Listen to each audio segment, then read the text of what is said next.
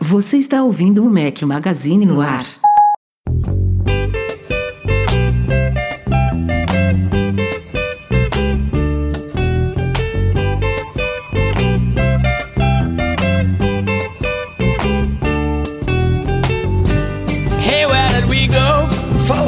Mac Magazine, bem-vindos a mais uma gravação do Mac Magazine no ar. Hoje com surpresas. Hoje não, nessa semana aqui com surpresas, porque o Rafael decidiu finalmente tirar férias. Então eu aqui, Eduardo Marques, como seu host, para não deixar a peteca cair essa semana, não falhar na gravação do podcast. Afinal, foi uma semana bastante movimentada aí no mundo Apple, com muitas novidades. E o Rafa, o Rafa falhou, o Breno falhou, mas ainda bem que a gente tem aqui o Luiz Gustavo, nosso convidado é especial de hoje, para me ajudar aqui, meu amigo. Senão seria um monólogo, não seria um podcast. 10 mil cairão à sua direita, 10 mil à sua esquerda, mas você se manterá firme. É isso aí. Luiz Gustavo, que é o nosso redator, editor agora, já já está nos ajudando aí. É, começou como estagiário, trabalhando quatro horinhas por dia, hoje já está aqui assumindo novas responsabilidades na nossa equipe, salvando a nossa vida e já participando aqui do podcast. Você já participou de dois, né, Luiz Gustavo, que você falou, em 2019 e 2020. Isso aí. Então tem tempo que você não grava, não acompanhou ainda essa bagunça aqui online que a gente está fazendo agora com direito a perguntas via superchat aqui para a gente interagir ao vivo com o pessoal. Então seja bem-vindo de volta. Valeu, Eduardo Marcos. Bom dia, boa tarde, boa noite para quem estiver escutando. É isso aí, acho que esqueci. Esqueci do, do bordão do Rafael, mas o Luiz Gustavo está aqui para isso, para nos eu ajudar.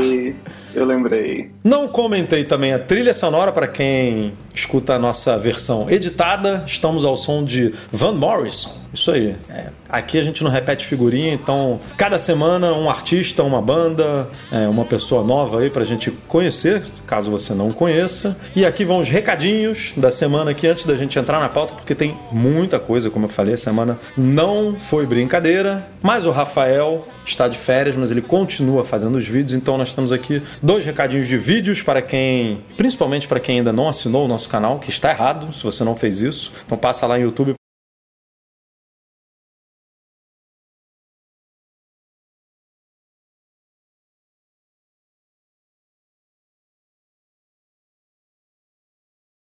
o Pro Max. A Rafa dá ali uma pincelada ali nas principais dicas para você caprichar aí na sua foto macro. E um vídeo que tá bombando aí, que é tudo sobre o iCloud Plus, né? Muita gente ainda confusa. O que é o iCloud? O que é o iCloud Plus? Quais são as diferenças? Por que que hoje em dia tudo tem Plus no nome, né? Tá, tá, até não, não precisa nem ser serviço de streaming, até serviço online como o iCloud a gente tem uma versão Plus. Então tá tudo bem é. explicadinho aí nesse vídeo produzido, gravado e editado por Rafael Fishman, enquanto ele ainda não estava de férias. Beleza? Então vamos é para os assuntos aí. da semana que tem muita coisa aí pra gente comentar. Antes eu quero voltar no assunto da música da semana, porque eu quero um dia indicar uma música, hein? Por favor, cara, tocar, por favor. Pra poder tocar no podcast. Por favor, a gente tem, você que é da, você que é de casa, a gente tem uma listinha aqui no Notas com as com os 460 artistas que, -huh, que então você dá, é, você dá uma olhada ali, vê se as suas, se a sua ou se as suas indicações já foram. Se não foram, você manda ver aqui que a gente coloca aí sem dúvida nenhuma. É isso aí, bom demais.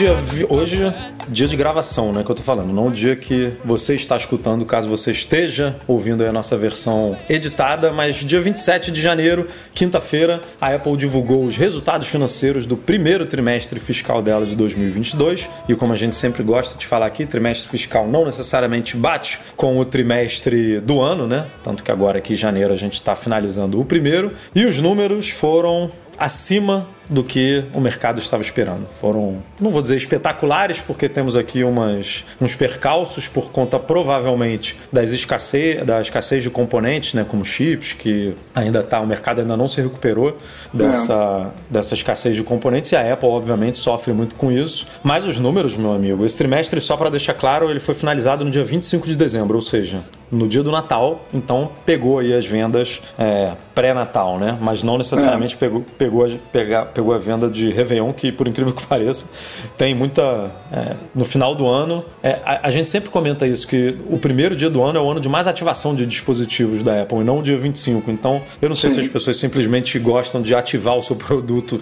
é, que ela ganha no Natal no dia primeiro, ou se ela realmente ganha na virada do ano, não dá muito para entender. Fato é que a Apple é, divulgou um faturamento de 123, quase 124 bilhões, 123,9 bilhões, é, com lucros de 34,6 bilhões, é, vendas de iPhones na casa e agora ela, como a gente sempre fala também, ela não, não divulga mais o, o a quantidade de a aparelhos quantidade vendidos, né? Vendidos, é, ela foca em no, na lucratividade do segmento, né, no faturamento do segmento como um todo. Então o iPhone, o segmento de iPhones faturou 71,6 bilhões, é, o seg segmento de Mac 10,8 bilhões, iPad 7,2 bilhões, vestíveis, casa e acessórios 14,7 bilhões e serviços 19,5 bilhões. E todos esses segmentos é, ela cresceu com exceção do iPad, tá? que caiu 14,2%. E como eu falei, o Tim Cook, uma das desculpas que o Tim Cook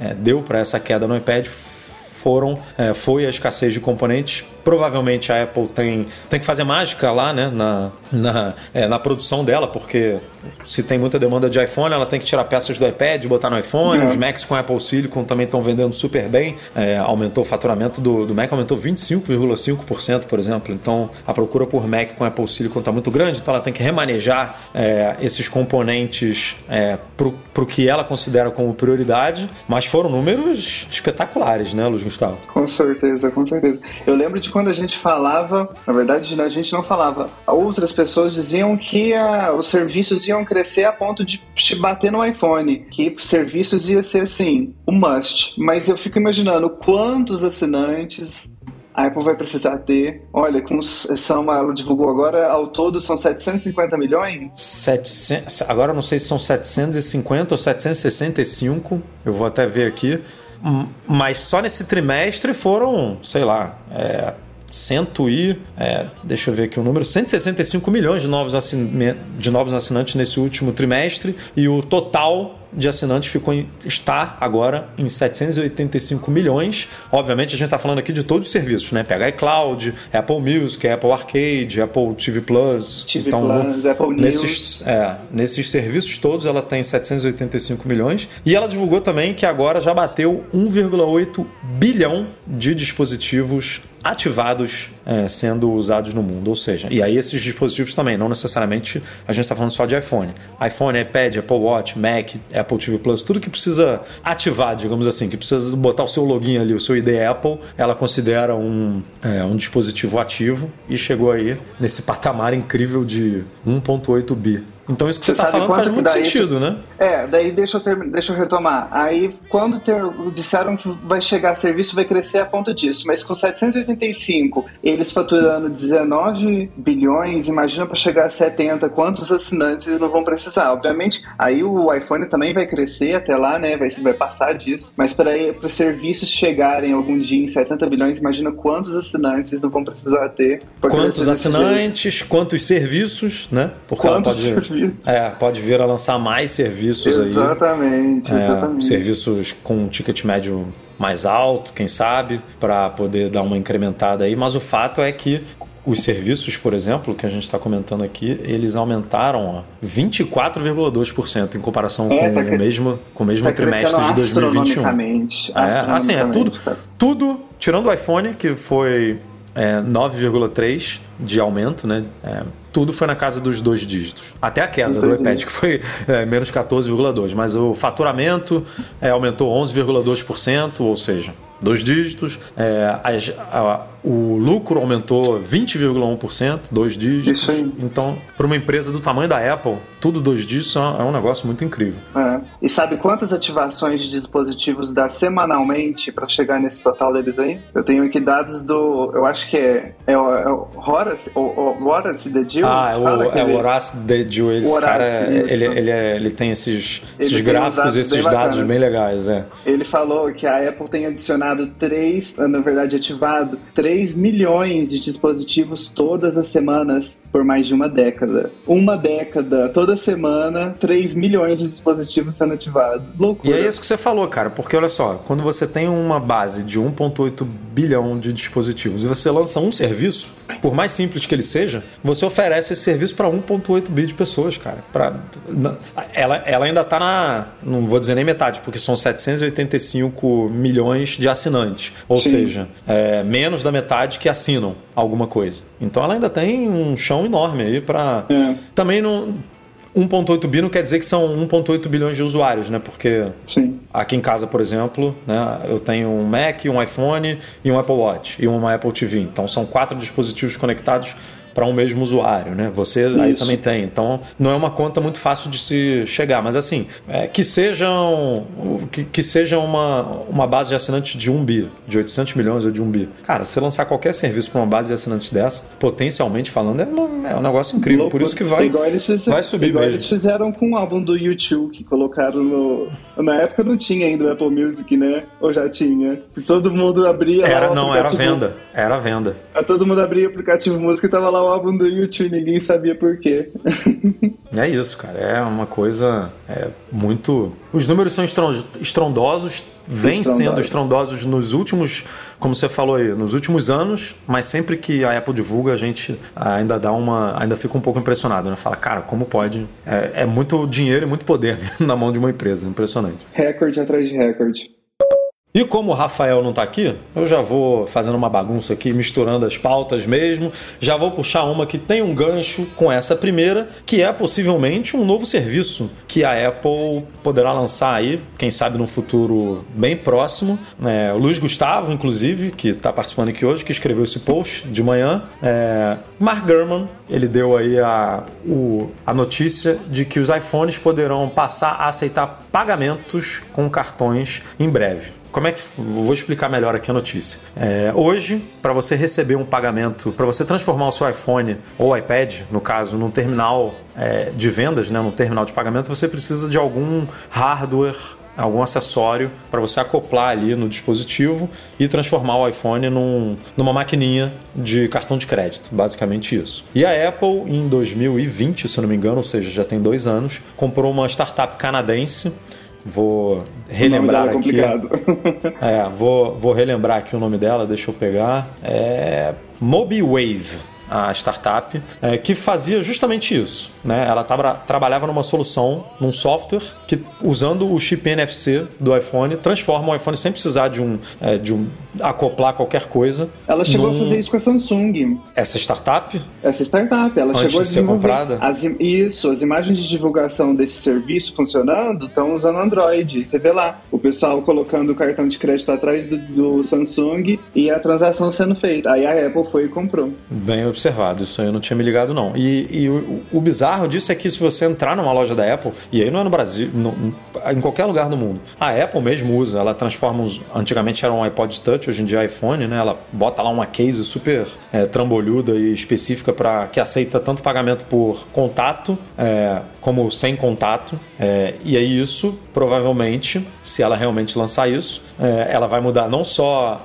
os terminais de pagamento nas lojas dela, né? Que são mais de 500 espalhadas pelo mundo, a gente tem que lembrar isso. Como ela pode oferecer isso, provavelmente vai fazer isso, oferecer esse serviço para empresas, né? Um serviço que pode entrar dentro desse cartel, desse, desse, É. desse menu de serviços que a gente comentou aqui agora recentemente, cobrando alguma taxa ou por transação ou um FII mensal para alguém, é, para um, pra um lojista é, oferecer esse meio de pagamento, porque É, tanto que o Gurman fala assim que é o, meio que o objetivo dela com isso é para microempreendedores, né, pequenos comerciantes. Cara, você não precisa mais alugar uma maquininha, você não vai precisar mais uma, de uma maquininha, de pagar essa taxa para essa maquininha e tal. Você tem seu iPhone, ele mesmo vai resolver para você essa situação. Então não, e aí vai facilitar, vai facilitar muito a, a vida das pessoas. Vai ser um serviço, um, imagino que seja o primeiro totalmente focado em serviço desses mainstream, né, que eu tô falando, porque a Apple já lançou recentemente alguns serviços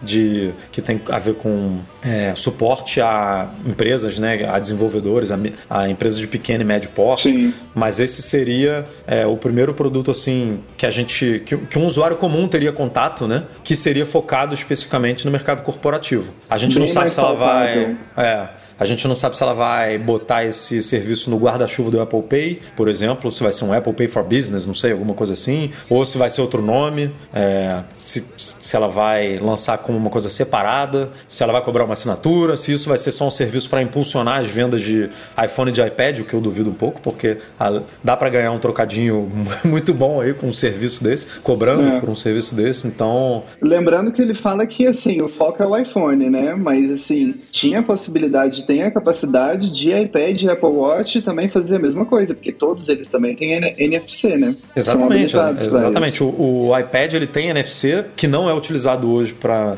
para Apple Pay, né? Porque Pay. você não consegue fazer pagamento. É, ele é utilizado para outras coisas. Mas a Apple pode simplesmente virar uma chavezinha ali dentro e, e, e habilitar e transformar isso. ele, habilitar, né? Porque tem muita gente, principalmente nos Estados Unidos, usando aquele Square, essas soluções que tem um iPadzinho ali rodando e de uma hora para outra você pode, a Apple pode transformar esses aparelhos num terminal, enfim, vai ser, pode ser um serviço que vai gerar aí um boom financeiro para a empresa bem grande. E era um, eu, eu penso que é um movimento natural, viu, Edu? Porque natural demorou, né, cara? Demorou Inclusive, dois anos. Demorou, exatamente. Você já tem o um Apple Pay há tantos anos aí que a pessoa consegue pagar com o iPhone, era questão de tempo até o reverso ser verdade, né? Você receber também pelo iPhone. E, tem como você receber pelo iPhone, mas não por é, cartão. É, não, não, por, não, por apro é, não por aproximação. É, que é o Apple Pay Cash, né? Que também não tem no Brasil. Exatamente, manda por mensagem, né? Enfim, tem essas soluções de pagamento, mas a Apple com certeza entraria não é numa comercial briga. que nem vai ser esse recurso aí de você chegar com seu cartão e pagar. Exatamente. E ele falou que é coisa para breve mesmo, né? Porque não vou invadir aqui outra pauta não, mas ele falou que poderia sair é, um, esse serviço poderia começar a ser testado no iOS 15.4, que a gente vai falar aqui daqui a pouco, né? Então seria co é coisa para para breve, assim, não é coisa para é, os próximos meses. Fi, é, para o final do ano, nem para o ano que vem. Não. É coisa para daqui a pouco mesmo. É, do jeito que ele falou, desse ano certeza. E aí, já emendando aqui um gancho no outro, a gente acabou de falar do iOS 15.4, que poderia é, ser o sistema que a Apple começaria a testar esse possível serviço de, de pagamento, né, de recebimento de pagamentos. Saiu hoje. É, aliás, antes disso, a Apple ontem liberou, né, Luiz Gustavo, o iOS 15.3, o iPadOS 15.3, o macOS 12.2, o WatchOS 8.4 e o tvOS 15.3. É, mas a gente está falando aqui realmente só para pontuar, porque eles não trazem absolutamente pelo menos visivelmente nenhuma novidade. Não que isso é, desmereça a atualização, porque ela traz ótimas correções de bugs, inclusive bugs importantes, né? É, você lembra exatamente quais eram aí? Quais eram os bugs? Gustavo tem um relacionado ao Safari, né? Ao Safari, a uma, é. uma vulnerabilidade do Safari. Que era bem grave, a... inclusive, eu acho. Era, não, não sei aqui se era zero day ou zero click, mas era uma vulnerabilidade que poderia ser explorada. Então, é, atualizem. São muitas correções que vale realmente a pena atualizar. Do Apple Watch para carregadores. Exatamente, Apple Watch que estava com problema em carregadores de terceiros, né? E a Apple corrigiu. Né, agora ele está carregando aí sem nenhum problema. Então é, atualizem, mas o assunto principal aqui da pauta é, sem dúvida nenhuma, a liberação das primeiras versões betas dos futuros sistemas, que são o iOS 14 15.4, o iPadOS 15.4, o macOS 12.3, o WatchOS 8.5 e o tvOS é, 15.4, que assim vieram recheados de novidades, pelo menos para uma primeira versão beta. Eu não sei porque que a Apple guardou isso tudo pro ponto 4. Ela poderia ter dividido aí com o ponto 3 para dar uma, uma graça aí, uma bossa aí, né? Pra, por, é. por, até para fazer a galera atualizar, porque quem não vê novidade, é, tem muita gente que não vê uma novidade ali no changelog, né, nas notas de liberação e não atualiza. Sim, quando só vê correções de bugs e tal, fala, ah, não, vai dar muito trabalho, um update aqui de 2.5 GB, não quero baixar isso agora, então e não atualiza. E se vê, sei lá, 37 emojis novos, já corre para baixar, porque quer algum tipo de novidade. Então a Apple poderia ter dividido, mas ela não dividiu e lançou pelo menos nessa primeira versão, uma avalanche de novidades aí, né? Não, um, um, leitor comentou no post assim: tanta novidade que eu nem chamaria de 15.4, eu chamaria de 16 de uma vez. É, tem muita coisa mesmo. A principal delas, sem dúvida nenhuma, é, deixa eu pegar aqui a lista. Obviamente a principal eu tenho de cabeça, a gente não precisa de cola, mas para a gente lembrar das outras aqui, vale a pena uma pequena consulta. A principal, como eu tinha falado, é o Face ID com máscara. Já estamos aí com dois anos de pandemia, sem dúvida nenhuma a Apple poderia ter lançado isso antes, porque ia ajudar muita gente, principalmente quem não tem um Apple Watch, porque Exatamente. Né, há algum tempo ela já possibilita o desbloqueio é, do Face ID com máscara pelo Apple Watch, mas agora, refinando os algoritmos aí do, é, do Face ID, ela tornará possível no iOS 15.4 que você desbloqueie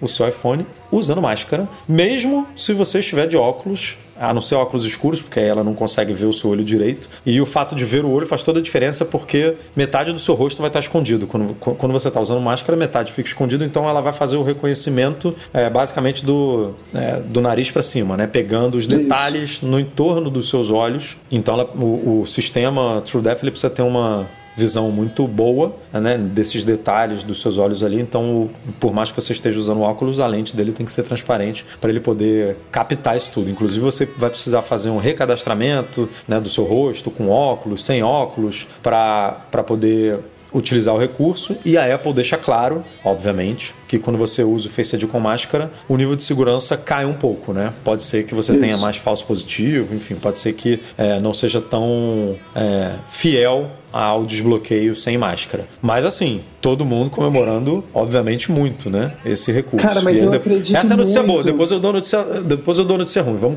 vamos falar aqui da notícia boa primeiro.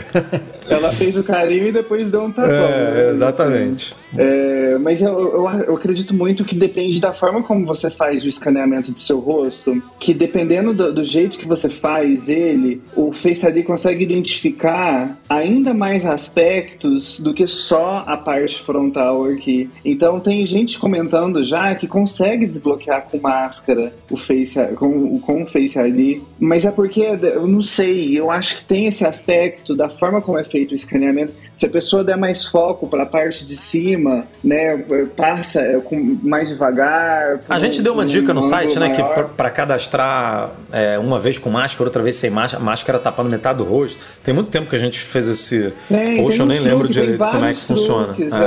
Tem gente que faz o primeiro escaneamento com o rosto e faz o segundo com o outro para poder tentar desbloquear Tem a questão do, do cadastramento do rosto. Agora eu não sei se o nome é isso, rosto alternativo. Visual alternativo. Visual né? alternativo, é também. Enfim, tinha. Galera explorava aí algumas gambiarras para conseguir, mas assim, eu, por exemplo, te, já tentei fazer isso, tem muito tempo que eu não, não tento, mas já tentei e não rolou. Aqui com não máscara rolou. não Mas rolava. eu acho que o sistema do Face ID era capaz, sempre foi capaz disso. Tanto que eles estão fazendo essa mudança só via software agora, não vai precisar de um iPhone novo para isso. Mas é a questão. Mas, né? mas dá. Mas mas dá notícia ruim, Luiz Gustavo. Dá notícia ruim. Tem, porque assim, é. é. via software, aí todo mundo pensa assim, putz, meu iPhone 10R, né? Meu iPhone 11 vai rodar aqui. Comprei ele esse bonito, ano. Bonito, Acabei de comprar um iPhone 11 aqui que peguei uma promoção aqui no MM Ofertas que deu ali um iPhone 11 com preço é. super bacana, comprei. Não agora tem vou usar. Apple Watch e vou conseguir desbloquear com a máscara. Não, não vai. Não vai, cara. Não vai. A Só Apple... iPhones 12 e 13, meus caros. E assim, a Apple não comentou ainda o assunto, não tem no changelog do, se você entrar lá, quem é desenvolvedor, entrar lá nas notas de liberação do 15.4, é, não está falando é, dos requisitos, não está nem falando de Face ID com, com máscara, Inclusive, mas já, já descobriram, né? Então, mas descobriram no código ou o quê? De, já o, esse detalhe do iPhone 12 do é, e do 13? Do iPhone 12 e 13. Fizeram testes. É, fizeram testes, na verdade, com 13, 12, 11, 10 e é do 12 para cima. Aí a, a, gente, não sabe. Que ressaltar, né? É uma informação extraoficial. A Apple não falou que vai ser só o 12 e 13. Sim, mas existem é. informações sólidas já apontando para isso, né? Por mais que ela não tenha dito. Exatamente. Eu arrisco a dizer que a Apple vai, quando ela comunicar isso de alguma forma, ela vai dizer que precisa minimamente do chip tal, porque tem Neural Engine que faz tantos, tantos bilhões ou trilhões de cálculos por segundo, papapá, papapá, para poder vai ser linha entregar de rodapé, esse recurso. Vai ser linha de rodapé. Disponível apenas para iPhones 12 e 13. Exatamente. Mas assim, recentemente, por exemplo, a gente viu o Live Text, que é um recurso que está presente em iPhones e e no Mac, o Live Text, se eu não me engano, é, que é texto ao vivo, né, em português, que a Apple chama, que é o que reconhece número de telefone, palavras, é, endereços, enfim, tudo que tiver escrito numa foto que você é, pode interagir, né? Você pode clicar ali, tocar e, e ligar direto para o número, copiar e colar no Notas, por exemplo. Muito e quando bacana, a Apple, inclusive. É, quando a Apple lançou na WWDC, a primeira versão beta, ele só era compatível com Macs com Apple Silicon, se não me engano. E aí depois ela liberou para alguns modelos de Mac Intel. Então, assim, foi o que você falou. A Apple ainda não falou nada, isso está todo mundo descobrindo. É, é poderia é, ser aqui que numa primeira versão beta ela botou só os iPhones mais parrudos e potentes para poder fazer os testes enquanto ela aprimora o algoritmo para liberar para alguns isso. outros. Assim, eu, eu não arriscaria isso. Se eu tivesse que botar dinheiro, eu diria que vai ser 12, 13 mesmo. Mas, dependendo da pressão, não sei, dependendo do, é, né, do, do apelo popular, aí pode ser que a Apple faça alguma coisa. Vamos ver.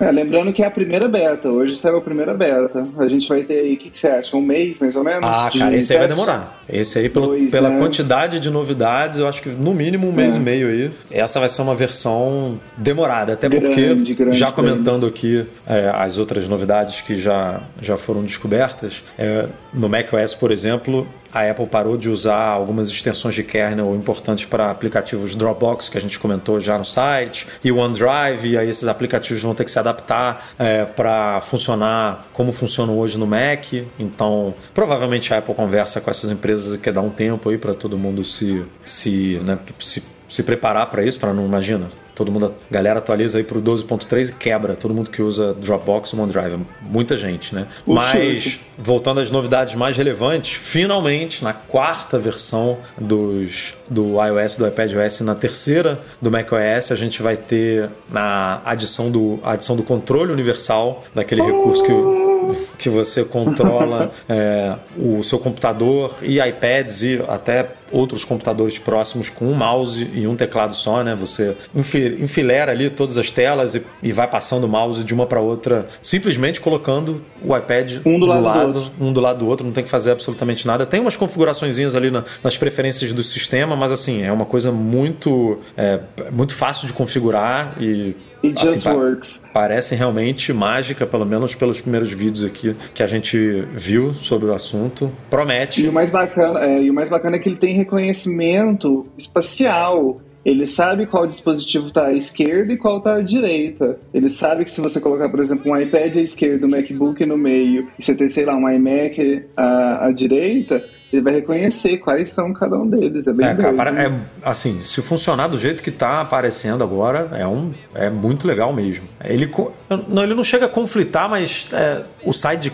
sidecar, né, que ele transforma ali o iPad numa segunda tela. É, ele, a, Apple, a Apple vai expandindo os recursos ali e vai mesclando. Tem os cantos arredondados também, que a gente precisa ver como é que vai funcionar com, na hora que você tiver ali com o iPad do lado. Ah, são algumas dúvidas que a gente vai, obviamente, testar aqui descobrindo. Vai descobrindo e vai fazendo post, vai fazendo vídeo né, sobre, sobre os assuntos, mas tem não só a adição do, da chegada do controle universal, como eu comentei também, tem novos emojis, 37 novos emojis e 75 variações de tom de pele. Para quem mora é, na Europa, como o Rafa, por exemplo, é, na União Europeia, nos países que fazem parte da União Europeia, vai ser possível colocar o certificado de vacinação da Covid-19 dentro do, do app carteira. Obviamente, o, o aplicativo do país precisa estar ali integrado, né, para isso tudo acontecer. E no aplicativo mas... de saúde. É, mas assim, é, é o que é o que todo mundo deveria fazer, né? Esse app carteira ele precisa virar realmente uma carteira, né? A gente poder colocar certificado de vacinação, carteira Documentos. de motorista, passaporte, enfim, RG, colocar tudo, tudo dentro dele para a gente finalmente é, se livrar mesmo da carteira, isso é um processo Inclusive, demorado. Fizemos uma, fizemos uma outra matéria bacana mostrando as chaves de hotel funcionando no app carteira. Isso, muito legal. Né? Essa é outra coisa que nos Estados Unidos, óbvio, vai expandir super rápido, mas que a gente precisa ver chegando aqui. E, cara, é muito fácil, é, funciona muito bem. A gente não vai ter mais aquele problema de chave de hotel perdendo a, o, o negócio magnético ali, né? Que você vai lá no, é. no lobby trocar, ó, depois de dois em dois dias, você, você bota o negócio na calça ali com um cartão de crédito aí, desmagnetiza, aí você precisa trocar, então. não, não vai mais rolar isso. É, novi mais novidades aqui no chave do chaves do iCloud, agora você vai poder fazer umas anotaçõezinhas é, referente a login e senha ali para você não esquecer. É, novidades Mas, cara, nos atalhos. Eu sinto que a Apple tinha que melhorar muito ainda esses chaves do iCloud, cara. Cara, esse é eu bom, acho. Ele... É, ele, ele, ele é para quem não precisa de muito, sabe? É. Ele é o básico do básico. É, assim, por exemplo, se você comparar com o Password, né? Com LastPass e tudo. Sem comparação. É, sem eles comparação. oferecem muito mais recurso. A gente aqui, por exemplo, eu especialmente, o Rafa, o Luiz Gustavo, eu não sei. Mas mas a gente usa o OnePassword aqui há muito tempo, é, compartilha no Mac Magazine, que é as senhas e tudo, e cara, não, não dá para fazer isso, por exemplo, de compartilhar senhas e de cofres e tudo mais com chaves do iCloud. Mas para uma pessoa que usava a mesma senha para tudo, né, como aqui em casa, por exemplo, como a Alessandra, é, é uma mão na roda, né? Já, já é uma ajuda. Eu usei o OnePassword por um tempo, é super bacana, funciona muito bem, mas não me adaptei. Então eu uso mesmo chaves do iCloud. Então eu sou aquele usuário frustrado. Eu uso, mas eu reclamo. Porque, cara, fica muito para trás em algumas coisas. Mas é. tá bom. Mas, mas melhorou agora, né? No, no, no iOS 15, que ele permitiu você cadastrar senhas de uso único, né? Que era uma coisa. Isso era terrível, Isso. você não poder cadastrar. Você dependia de outro aplicativo ou de outro serviço para isso. E agora não precisa mais. E agora tem essa coisa da anotação. A central de controle no iPad OS ganhou um, um ícone dedicado ali para brilho de teclado externo. É, o Apple Card, que não está disponível no Brasil, só nos Estados Unidos, ganhou um widgetzinho para mostrar os gastos do usuário. Enfim, aí são detalhes, né? Rede de Wi-Fi, ficou mais fácil para você se conectar a uma rede Wi-Fi usando a Apple TV, especialmente. Isso é bom para quem leva a Apple TV para viagem, para casa de campo, para casa do amigo e quer, quer conectar facilmente ali a rede Wi-Fi, facilitou Mas bastante. Mas como é que vai ser? O Apple TV vai reconhecer se você já tem ser, o login vai ser pelo iPhone? iPhone? Eu acho que vai ser pelo iPhone. Você vai conectar, vai, ele vai fazer uma ponte ali com o iPhone e vai usar ou o iPad, uhum. vai usar o próprio dispositivo para já conectar ali na, no Wi-Fi. Igual mais ou menos como é o Mac e o iPhone, que se você já conectou naquela rede pelo iPhone, ela vai conectar no Mac também. É, Fica naquelas eu, redes conhecidas. É, eu não sei se vai ser exatamente dessa mesma forma, se você vai ter algum clique, toque ali de interação para confirmar a coisa, mas é, você não vai mais precisar digitar a senha. Eu não vi ainda como que funciona, a gente só acabou de sair isso, né? A gente está ainda, provavelmente amanhã é, vão sair mais novidades dos sistemas e na beta 2 vão ter mais novidades, porque a Apple nunca coloca tudo de, de uma vez só, uhum. assim, ela sempre vai refinando o que já está e também adicionando, então é, teremos aí muito mais novidades é, dentro uma desse... de novidade dentro desses sistemas e é torcer para que eles não sejam liberados, como a gente falou aqui, daqui a dois meses, né? Que chegue logo, porque esse negócio de máscara aí, para quem tem iPhone 12 ou 13, pelo menos por enquanto, que é restrito a isso, vai, cara, vai, vai fazer muito sucesso. Vai ser top.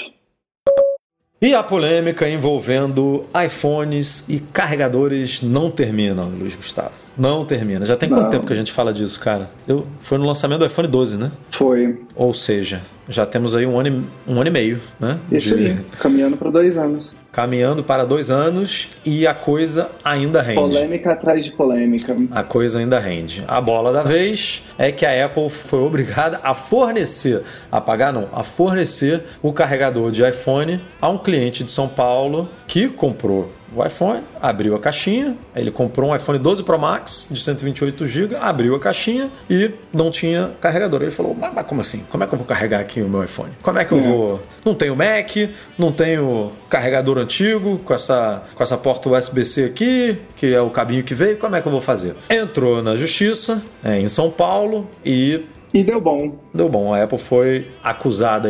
A Apple, o juiz considerou que a Apple praticou venda casada. É, tem, tem juiz. É engraçado, porque já teve juiz que falou que justamente a, o fato dela não fornecer um carregador é, com os iPhones. Isso antes é que ela praticava venda casada, né? Porque ela oferecia o carregador junto do iPhone, então você era obrigado, entre aspas, ali, a pagar pelo carregador, sendo que você não, não necessariamente precisa. É, então muita gente falava que antes ela oferecia venda casada e agora não. E, e tem gente que defende a tese, como esse, como esse juiz, que agora que ela está praticando venda casada, porque ela tirou o adaptador e aí você é obrigado quem não tem um carregador compatível, a comprar um é, para poder usar o telefone. Então, é, o juiz não considerou o pedido de, de danos morais e tudo mais, ele simplesmente é, pediu, pediu não, né? Estipulou que a Apple é, é. dasse um carregador novo para a pessoa. E é isso, a polêmica... Nem todo mundo nem todo mundo tem a mesma sorte, né? Muita gente já perdeu também. Já, já. Já tivemos aí pelo menos uns quatro ou cinco casos que a gente comentou no Mac é. Magazine, mas eu diria então, que a então- maioria,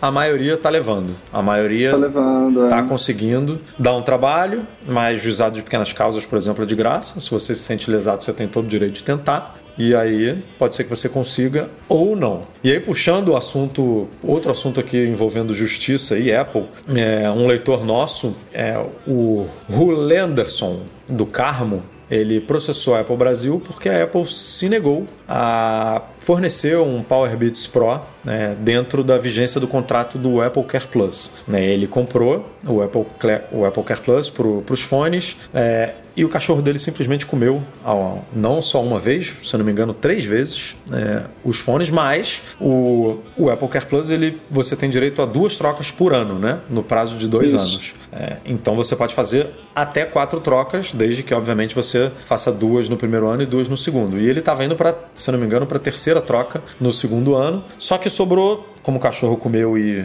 engoliu basicamente o fone, sobrou só um pedacinho de plástico. Ele levou esse pedacinho de plástico na loja da Apple e a Apple simplesmente falou: ó, não, você perdeu o fone, né? É, Recusou. Não, é, não foi um acidente. O fone está perdido. Esse pedaço de plástico eu não posso considerar é, um fone e então não posso te fornecer um fone novo. Enfim, ele comprovou na, na justiça. A Apple, inclusive, aparentemente tratou ele, é, o, o, atendente tratou ele super mal, falou que super mal. É, ele poderia é, procurar a justiça se ele quisesse se ele quisesse tentar rever o, o aparelho, e aí foi isso que ele fez. Ele falou, ótima dica, eu é, vou mesmo fazer isso. Exatamente, foi isso que ele fez. Ele levou exames, né? Ele levou o cachorro dele no veterinário, e aí o veterinário é, fez exames que comprovou que é, o fone realmente estava alojado no estômago do bicho, é, isso tudo, e ele comprovou, e aí a Apple foi obrigada a ressarcir o, o valor integral dos fones, né? Que ele, pagou, ele comprou em 2019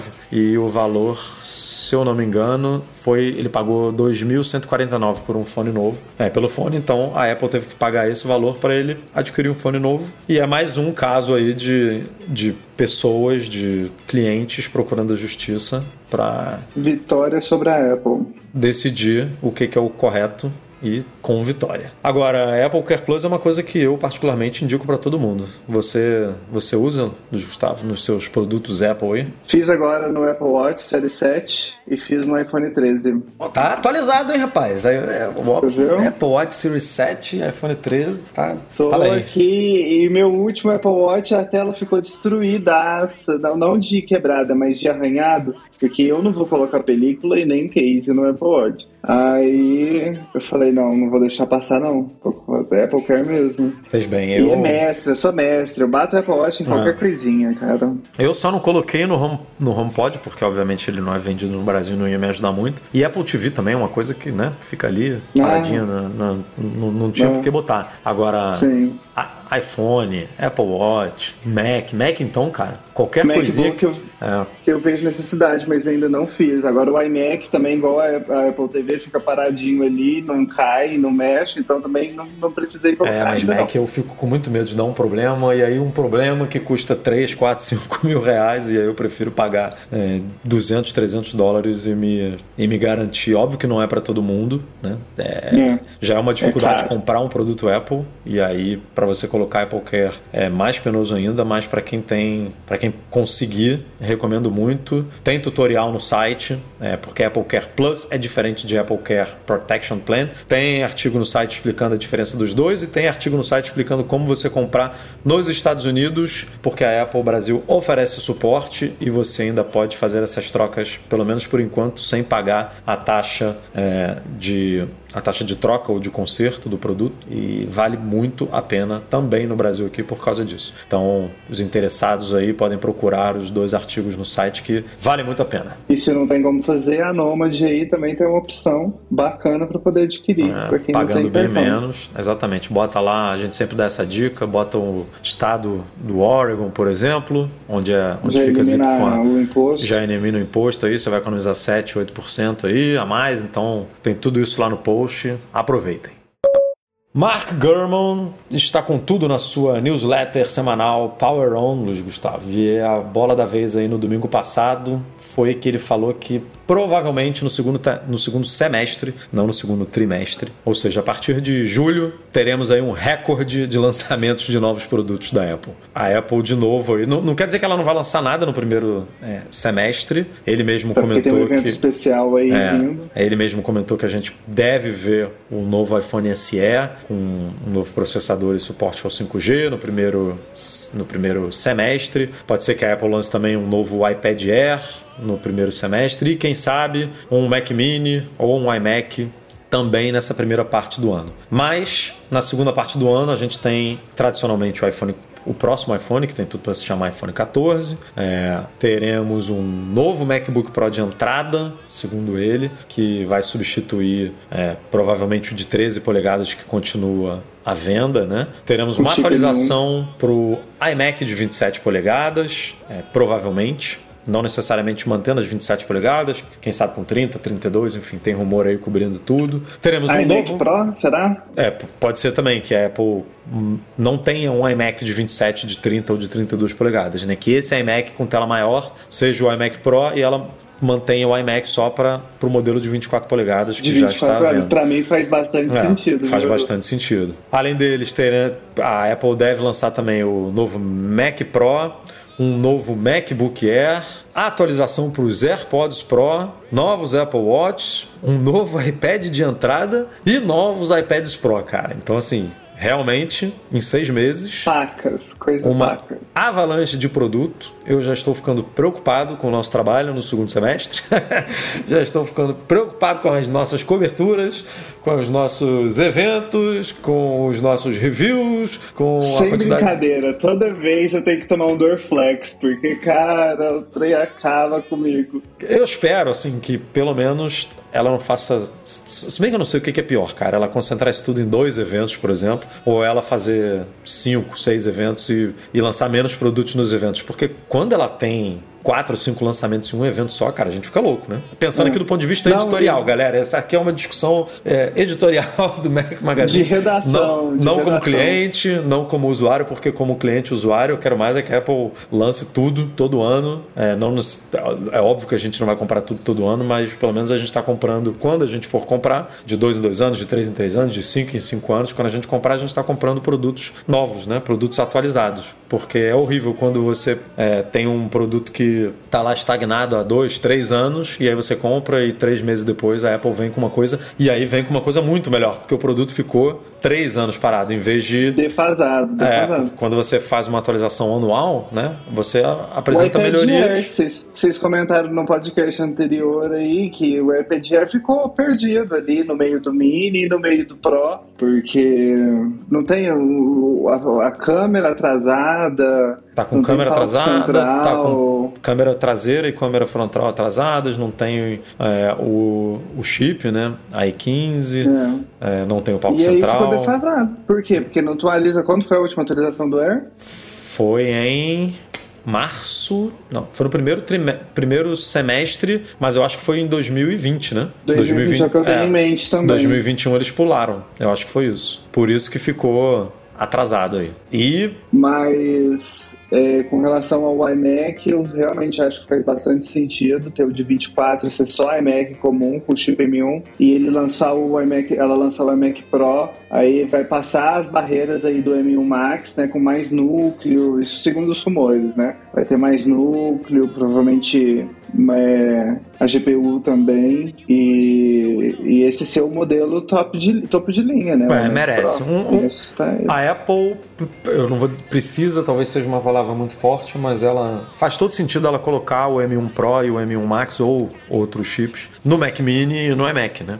E, e aí ela poderia. A gente não sabe como é que ela vai fazer a questão do Mac Mini e do Mac Pro, porque é, ela pode lançar um Mac Pro super pequenininho, é, né, por conta da nova arquitetura do, do, Apple Silicon e tal. Não precisa ser esse trambolho que é hoje. É, ela, e aí um Mac, se ela lançar um Mac Pro assim pequenininho, toma o lugar do Mac Mini Pro, que ela poderia colocar o M1 Pro e o M1 Max é, no, no, Mac Mini. Então, essa parte ainda está um pouco confusa. O que me parece Não, cada vez.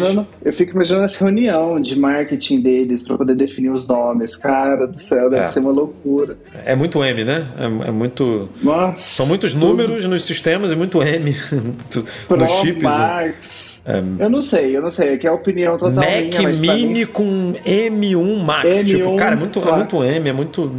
É, é, muita coisa. É uma opinião minha, mas acho que é uma cagada esse M1 Pro e M1 Max confundindo com o termo dos iPhones. Eu ali, acho também. Né, e tal. Ainda mais que esse ano nos iPhones 14 estão achando que vai vir iPhone Pro só, iPhone Max, esse que vai ser o diferente, né? Porque hoje não existe um iPhone Max, é Pro Max. E aí estão dizendo aí que vai vir um iPhone vai, Max, né? A gente vai ter o iPhone 14 e o iPhone 14 Max. O iPhone 14 Pro e o iPhone 14 Pro Max, né? E o Mini vai sair... Isso é obviamente que os rumores apontam, né? Vai tirar o Mini da jogada, a gente vai ter dois de 6,1 e dois de 6,7. Mas eu acho também uma cagada nesses nomes, mas por outro lado, eu acho que está ficando cada vez mais claro esse desenho da linha doméstica, como você falou aí de iMac de 24 coloridinho, MacBook Air Isso. que vai vir coloridinho, com teclado branco, com moldura branca e tudo mais, e uma linha Pro né? Com teclado preto, moldura preta, com M1 Max, uhum. M1 Pro. Então, esse iMac que você está falando aí realmente faz todo sentido. Mas eu tô curioso para ver esse Mac. Pro, cara. Esse Mac Pro aí também. É. Longe de mim querer um, porque eu não preciso, não quero, não tenho bala na agulha para comprar um, um negócio desse, não, não quero depender de, de comprar um monitor externo para isso, mas eu estou é. curioso para ver vai o poder, bacana, é, o poder de processamento, que chip que ela vai usar, qual vai ser a estratégia dela. Se eu não enganado, temos matérias no, no, no, site sobre isso, mas eu acho que é o Mac Pro que estão falando que o Apple Silicon pode chegar até 128 núcleos. É ele mesmo, é, é ele mesmo e, e aí essa é minha, essa é a minha a curiosidade de ver qual se, se esse chip vai ter uma naturalmente vai ter uma eficiência energética boa, porque faz parte da arquitetura ARM, mas se a Apple vai, tipo, por ser um, um, Mac que fica ligado à tomada ali, que fica direto na energia, que não, não tem mobilidade, que, não, que tem ventoinha, que não precisa do. Não precisa ser um MacBook Pro, né? É uma estação de trabalho realmente para você botar na mesa ali ou, ou no chão e esquecer. Então eu quero ver e até onde ela vai, ela vai torar um negócio desse aí para bater de frente com. Porque assim, ela, cada lançamento de chip da Apple ela surpreende, né? O M1, quando lançou, cara, esse aqui é o chip mais básico, e olha o poder de processamento do negócio desse. Aí veio o M1 Pro e o M1 Max. Puta, cara, olha o que a Apple colocou dentro de um notebook que, que bate de frente com estações profissionais de trabalho, né? Com chips é, que a, Intel lançou essa semana, que um chip, um Core 9 que bate, bate de frente, não, ele é superior ao M1 Max, mas, mas em compensação o pico energético dele é de 140 watts, enquanto o pico energético. Usa a energia do... de um sol. É, se botar nisso no, no MacBook Pro, a bateria vai durar uma hora, uma hora e vinte. E, e outro dia eu tava falando com o Rafa aqui, o Rafa falou, cara, ele tava trabalhando aqui faz essa semana. Pegou o Mac sem bateria 8 horas da manhã, 9 horas da manhã, 6 horas da tarde acabou a bateria, sendo que ele editou vídeo, exportou vídeo no Final Cut Pro. Tipo, se ele fizesse isso no Mac Intel antigo, não ia, não ia dar nem já pro cheiro. Era, já era. Em uma hora e meia, duas horas, o negócio ia terminar. Então, eu tô curioso para ver se essa, esse chip sem a preocupação de, ah, preciso. A bateria precisa durar 8 horas, a bateria precisa durar 10 horas, a bateria, a bateria precisa durar 20 horas. Como que vai ser esse chip? Loucura. É, eu confesso que eu fiquei fiquei surpreso, surpreso com o MacBook Air M1, que eu ali eu tô às vezes com várias coisas abertas enquanto eu ainda estava na faculdade. Fui resolver um, um, um vídeo no DaVinci, DaVinci mesmo que fala, né? É, DaVinci. O é. software de edição. É... E nada de barulho nenhum, até porque ele não tem ventoinha, né? Mas assim, você não escuta nada. Cara, é loucura isso, loucura. Eu tinha meu MacBook Pro anterior Intel de 15 polegadas, o trem fervia e girava, parecia que ia pegar voo qualquer hora. Então é demais o que eles fizeram mesmo. É, eu tô, assim, eu, eu tô com um MacBook Pro 2019, ou do, acho que é 2019. Agora não sei se é 2019 ou 2020. Não teve MacBook Pro em 2020, teve? Enfim, é o antes do antes desse novo. É o, é o último. O de 2020 é o M1. O MacBook Pro de 13 é M1. Ah, tá, mas não teve de 16, né? É isso. O meu é de não. 16. Então o meu é de 2019, é isso. E, e assim, eu não tenho do que reclamar de performance dele, não. Ele dá umas engasgadas aqui de vez em quando no Pixelmator e tal, mas assim, não trocaria nunca. Nunca. É, não, a performance é boa ainda. Agora, a bateria, cara. Pô, esse negócio de ficar 10 horas, 8 horas longe da tomada, pô, isso faz. Isso é incrível. Isso faz muita diferença. Que Eu... é o, um ah. ponto de venda muito forte do muito, MacBook, né? Muito forte, muito forte. A pessoa vai querer ficar ali tranquila com a bateria. Enfim, a gente desvirtuou aqui um pouquinho o assunto dos lançamentos do segundo semestre, mas tem aí uma penca de lançamentos prometidas para o segundo semestre. Então, vamos ver o que que vem, o que que se concretiza. Mas, como a gente sempre fala, Mark Gurman é praticamente um porta-voz aí da Apple. Então, quando ele fala uma, uma coisa dessa assim, ele tem informações lá bem concretas. É, então, pod, podemos esperar aí lançamentos, muitos lançamentos no segundo semestre. Para quem está interessado aí, minha dica é prepare a carteira. É o que te resta. e a gente prepare as mãos. e a gente prepara os dedos, o Rafa pre pre prepara a voz para os vídeos, para as coberturas ao vivo, e é isso aí. É isso aí, faz parte.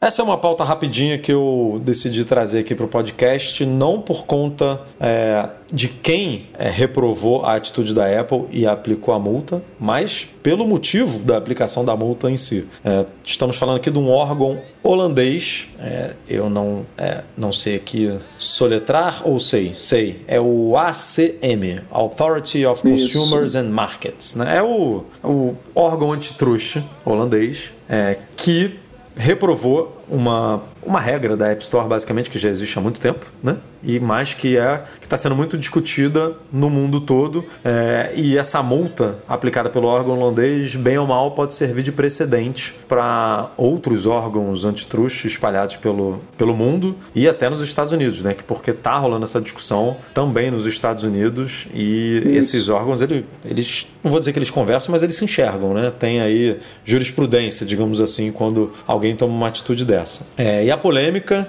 é, envolve aqui o. Foi, foi, foi, você, né, Luiz Gustavo, que escreveu esse artigo, então está mais, por, tá mais por dentro do que eu, se você quiser explicar aí exatamente é, o, o que, que envolve. É, tenho certeza que você vai explicar melhor do que eu. Qual que é o problema principal? Tem, é, todo mundo fala da taxa, né, de 30%. Mas, uh, uh, pelo menos nesse caso aí da Holanda e em outros, a, a justiça meio que entende a parte da Apple. Tá, você vai cobrar seus 30% porque é a sua plataforma. Mas a gente quer métodos alternativos, né? A gente não quer só o seu método, não tem que ser só o seu método. Então você abre um, uma outra opção externa, né? E aí quando você está mexendo no aplicativo, o que, que é? Ah, vou fazer uma compra, aparece lá a opção comprar pela App Store, né? Ou então comprar pelo link, um link externo que te manda para o Safari ou qualquer outro navegador, ou então o, o próprio desenvolvedor implementar uma forma ali dentro do aplicativo alternativa. E aí é o que essas, essas ações. Ah, é, é, é o tal do monopólio, né? O tal do monopólio é, não da App Store. opções. É. é. porque a App Store, é, eu acho que isso, inclusive nos Estados Unidos, né, no caso da, da Epic, que foi julgado já a Apple se livrou da acusação de, da App Store ser um monopólio. Ficou, nesse caso específico, ficou claro que é, tudo bem a Apple ter a App Store, mas talvez não seja tudo bem ela oferecer simplesmente o seu método de pagamento com essa o taxa de 30%. De e aí o órgão também questionou, né? O, a comissão por fora, né? Em outros. Exatamente. Que é, convenhamos, eu também acho, é, um, é, é um problema em comum também aí, que já, assim, é, ok, é claro a minha opinião, é, eu acho que é ganância mesmo da Apple, chega nesse ponto aí, porque ela já tem a plataforma dela, que tem seus frutos, que dá ótimas condições para vários desenvolvedores, mas ela, part... ela permitir que os desenvolvedores usem outros métodos, mas ela querer ganhar ainda em cima desses outros métodos, eu já acho que foge um pouco dessa filosofia, sabe? Se ela quiser dar a opção, beleza, mas eu não acho que ela devia ganhar em cima dele, porque eu acho que ela não precisa disso. Embora isso não, não, esse não seja o tipo de pensamento que uma empresa, uma corporação tenha, né? Ela vai visar o lucro. É, ela, ela vai, vai com certeza justificar que os, a taxa de 30% não é pela utilização do sistema de pagamento, que a taxa de 30% é para manter a App Store, que Isso. o aplicativo está hospedado na App Store, e por mais que ele utilize crise Vamos, vamos botar aqui que o PayPal vai lançar um sistema de pagamento na, na App Store. É, por mais que você pague com o PayPal, você está baixando dados dos servidores da Apple, né? Você está hospedando o seu, é, você está usando a equipe de revisão e de, né, de aprovação da, da Apple. Com certeza, uhum. a, a, o argumento da Apple é esse. É, por mais que você não, não utilize o meu sistema, eu eu estou aqui te oferecendo. Você não está usando só uma parte do, uma parte das ferramentas que eu te ofereço para você disponibilizar o seu aplicativo na minha loja. É. E aí eu acho que o seu, na minha cabeça tinha que ser um meio termo. Né? Ela vira e fala assim: para usar o meu sistema, eu te cobro 30% porque você está usando tudo da App Store mais o meu sistema de pagamento que oferece. É, o, o cara já vai pagar com o cartão que está cadastrado no, no Apple Pay ou no, no, no ID Apple no dele. Apple. Ele não precisa ser. Ele, ele tá, os dados dele estão sendo armazenados e, é, e transacionados pela Apple, você não está envolvendo uma outra empresa. Então, se a pessoa confia na Apple, né, se o usuário confia na Apple, é, para ele é melhor deixar tudo na mão da empresa em vez de usar um sistema de pagamento de uma empresa empresa que ele pequena ali, de não sei aonde, que ele não conhece, que ele não sabe o que, que vai fazer com os dados dele. É, a Apple tem argumentos para utilizar, é. para oferecer o sistema de pagamento dela e para as pessoas usarem. Agora, ela, ela pode fazer isso que você falou de, ah, você quer usar o, o do PayPal ou do Luiz Gustavo, da empresa do Luiz Gustavo, que, que beleza, pode usar. Eu vou te cobrar, mas não por isso, não por usar por usar, eu vou te cobrar, sei lá, uma taxa de 10%, não sei. Aí é uma conta que ela precisa fazer para que vai cobrir esses custos de armazenamento, de, de é, distribuição, de, da, da, da logística que envolve você disponibilizar um aplicativo na App Store. Aí muita gente vai falar, ah, mas isso a Apple já lucra 100 dólares, né? Que ela cobra pelo, pelo programa de desenvolvimento que todo desenvolvedor paga. Aí, aí é uma, é, Cada desenvolvedor a paga. Precisa ver o que, que ela quer fazer, né? É, os órgãos é, estão aí para. É complicado, é, assim, é, é, complicado você imaginar que de todo canto que você enxerga tem alguma coisa saindo, tem alguém tirando de algum lugar, sabe? É meio que um, um caminho, mas assim, é uma, é uma questão complicada. Eu não sou desenvolvedor, né? Então, assim, fica um pouco mais difícil de eu imaginar a complexidade do assunto. Mas. É, pelo, do, pelo que eu vejo, é realmente complicado. É. E aí a Apple é, não só teve, a, teve essas, essas regras reprovadas, como a, o órgão aplicou uma multa de 5 milhões de euros para a Apple. Hum. É, o que, que as... acontece? Ela fez uma proposta, não são nem as regras ainda, ela fez uma proposta para, especificamente na Holanda, para os aplicativos de namoro usarem é, um sistema alternativo. Ainda Bacana, tem isso, né? É, assim. é, específico de aplicativo de namoro. A coisa aplicativo lá é, de é namoro, específica para isso. Tinder, etc. Hum. Aí é, ela fez essa proposta, documentou tudo, e aí o órgão, essa ACM, né, virou e falou assim: beleza, a gente recebeu sua proposta, vamos ver aqui agora se a gente vai conversar com os desenvolvedores, vamos ver se eles aprovam. E aí nem, nem demorou, isso foi o que? Uma diferença de uma semana entre a Apple dar, fazer a proposta e a ACM dar o retorno falando que não foi aprovado.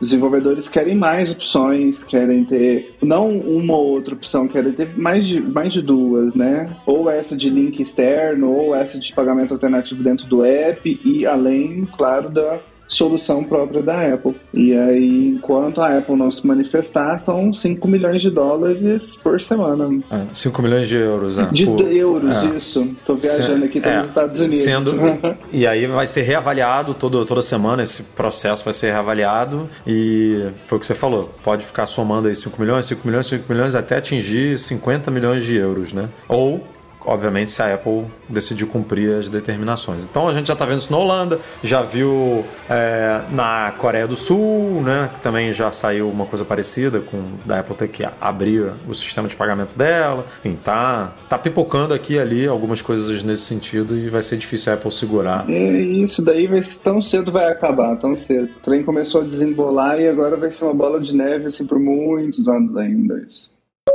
Nessa semana, Luiz Gustavo, a Apple se juntou ao Mercado Livre para tentar diminuir, na verdade, tentar acabar, né? Mas é, acabar é uma coisa muito difícil. Mas o intuito dela é diminuir os anúncios de produtos falsos, de réplicas, enfim, de da chuva de principalmente de acessórios, é, de fones de ouvido, de cases, né, de cabos, de carregadores que a gente vê sendo comercializados em mercado no, no Mercado Livre especificamente, que é a maior a maior plataforma de, de compra e venda é, do Brasil atualmente, né? E não e cabe carregador tem a rodo, tem a rodo. É assim, foi isso que eu ia falar. É mais difícil você falsificar um anúncio, não só o anúncio, não, o produto de um Mac, de um iPhone. É. Existe Existem clones de iPhone, mas assim, não é uma coisa tão. É... Já fez mais sucesso. Exatamente. No começo tinha. É, não estamos falando aqui, infelizmente, de produtos roubados, né? Que no Brasil tem muito e surgem nessas plataformas de compra e venda. Mas a gente está falando de. É, a gente está falando de, de anúncios especificamente falsos mesmo, que inclusive que as pessoas dizem, né? Usam termos semelhante, tipo, parecido, réplica, estilo. É, homologado, enfim, a gente tem muitos aí, principalmente nesse, nesse segmento que a gente comentou de carregadores de cabo de AirPods. AirPods tem muito, cara, e os caras falsos, conseguem falsificar assim num nível de detalhe impressionante, né? Incrível. A gente incrível. até tem artigo no site tentando ajudar em como você pode. É, desvendar, né? Como você pode perceber que você está eh, comprando ou lidando com um aplicativo falso. Mas o fato, falso. Né, o fato é que a Apple é, o Mercado Livre disparou e-mails para usuários da plataforma, falando especificamente de novas medidas que afetam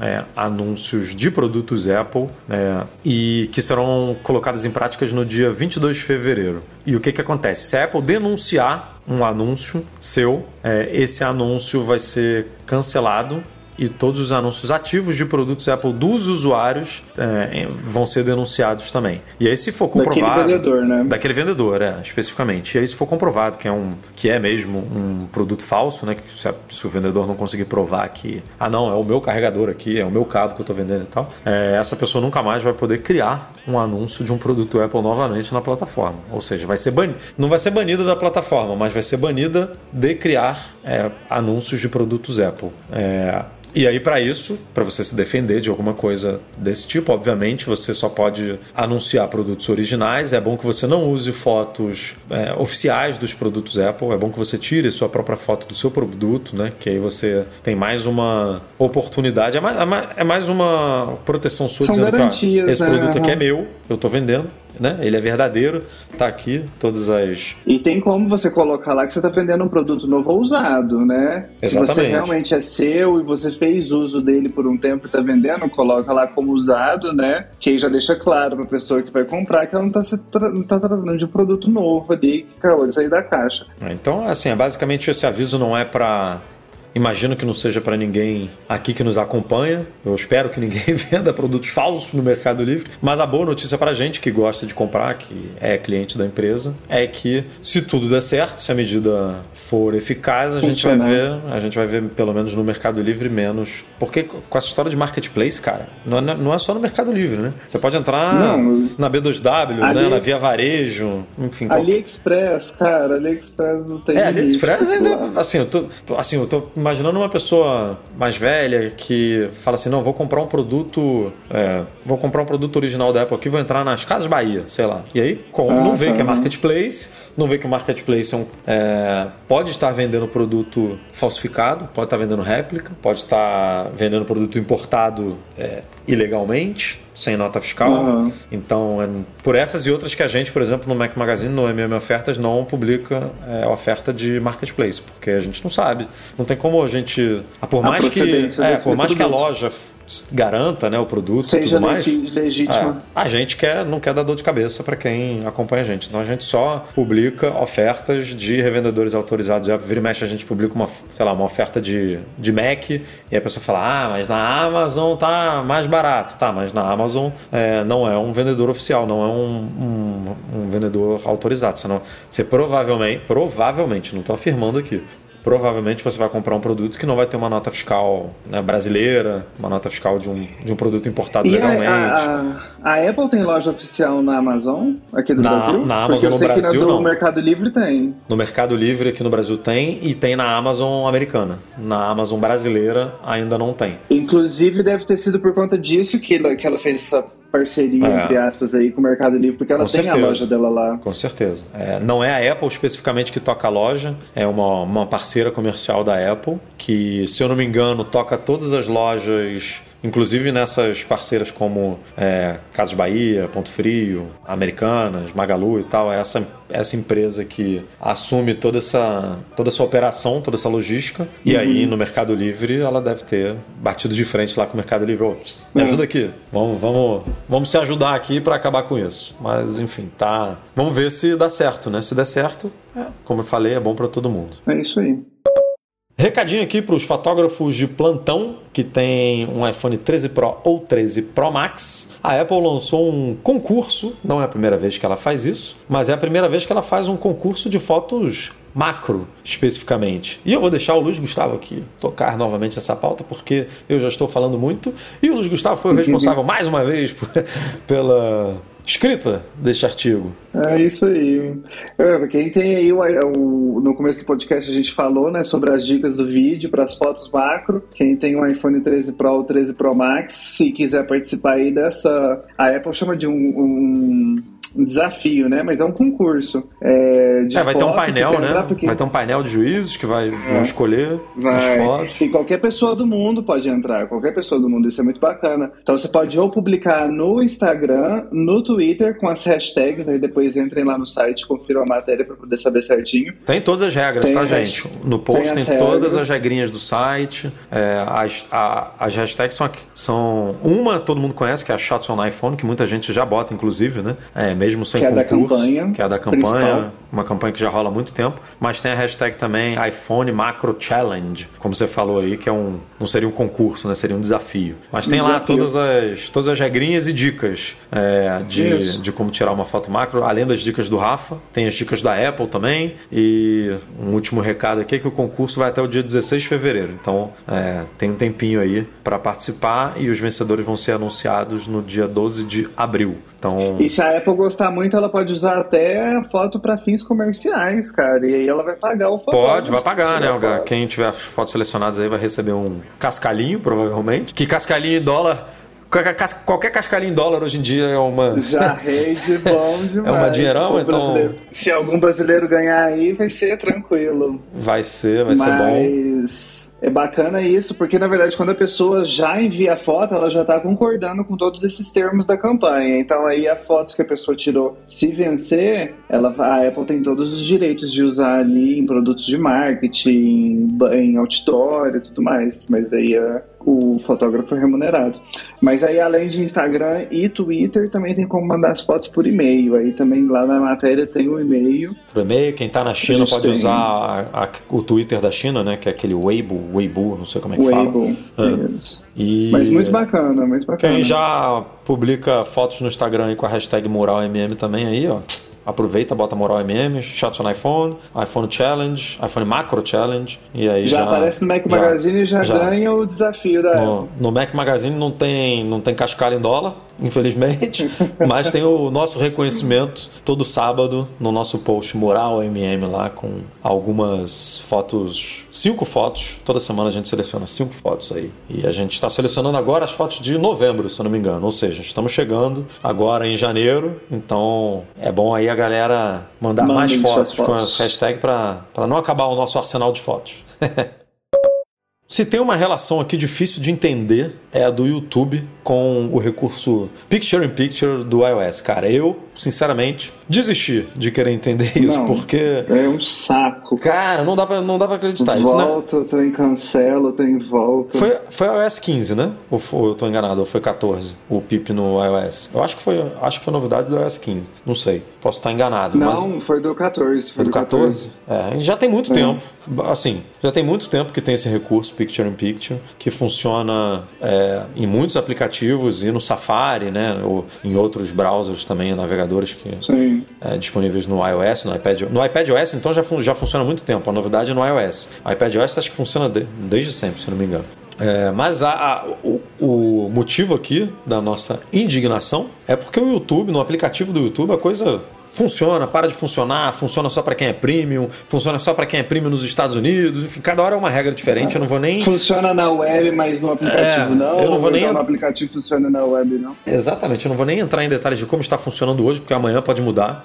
Mas, assim, o que temos agora, nesse momento, é que usuários pagantes do YouTube Premium é, precisam. é, só tem acesso ao serviço como um teste, então você precisa entrar lá nas configurações do YouTube e ativar Ativar lá a opção. o teste do Picture in Picture.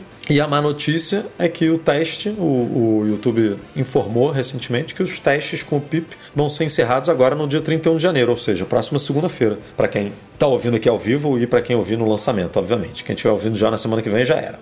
Já, já acabou o teste. A não ser, é, a não ser que o YouTube adie esses testes, coisa que ele já fez no passado, porque esses testes começaram no dia é, 31 de outubro, se eu não me engano. É, ou terminavam no dia 31 de outubro. Agora posso estar confundindo aqui. Mas eles foram prorrogados, tanto é que estão rolando até hoje. Mas eu não consigo entender, cara, essa relação, assim, porque até para quem paga o YouTube É um Premium. recurso tão simples, um recurso tão assim bacana ali de você ter. Ainda mais, você pode, o YouTube pode fornecer com opção, ah, quero ativar o PIP, quero desativar o PIP, pronto. Pode, E pode oferecer como opção, inclusive, para quem é premium só. Se ele quiser falar, não, não, esse recurso é, É. só para quem, só pra quem me paga. Mas deixa Beleza. ali, deixa quieto, né? Não fica mexendo. É, não dá pra toda entender, cara. Não, eu realmente. E eu nem sei se isso é, tipo, legal, tipo, legalmente falando, porque você tira, você cria uma expectativa e depois você tira essa expectativa da pessoa, né? Você tinha um recurso e depois você não tem mais. Sei lá como é que funciona isso. É, é, mas Mas é loucura.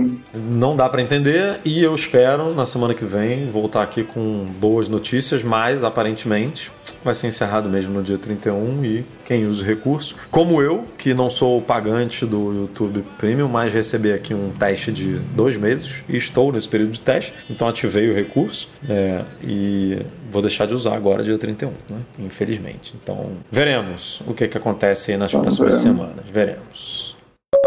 Esse é um assunto que a gente não costuma trazer aqui muito pro podcast, atualizações de firmware de fones de ouvido, porque essas atualizações, primeiro que elas raramente é, trazem alguma novidade relevante. Normalmente a gente recebe só correções de bugs, né, umas melhorias pontuais aqui e ali. Já, já, já comentamos algumas aqui dos AirPods porque elas é, criaram criaram problemas no cancelamento ativo de ruído, depois uma atualização corrigiu, mas dificilmente a gente vê é, um, implementações bacanas sendo, sendo colocadas nessas atualizações, né? E assim, só para só morder a nossa língua aqui, nessa semana os Beats Studio Buds receberam uma nova versão do firmware que, de novo, você não tem como atualizar, você não tem como forçar essa atualização, você simplesmente tem que usar os fones, tem que tirar eles da caixinha, botar no ouvido, deixar ele emparelhado ali com o iPhone ou com o iPad para que ele force essa atualização, mas a versão identificada pelo código 10M359, antes a gente estava na 1B56, ela trouxe muitas novidades, cara. Muitas novidades assim relevantes para um para um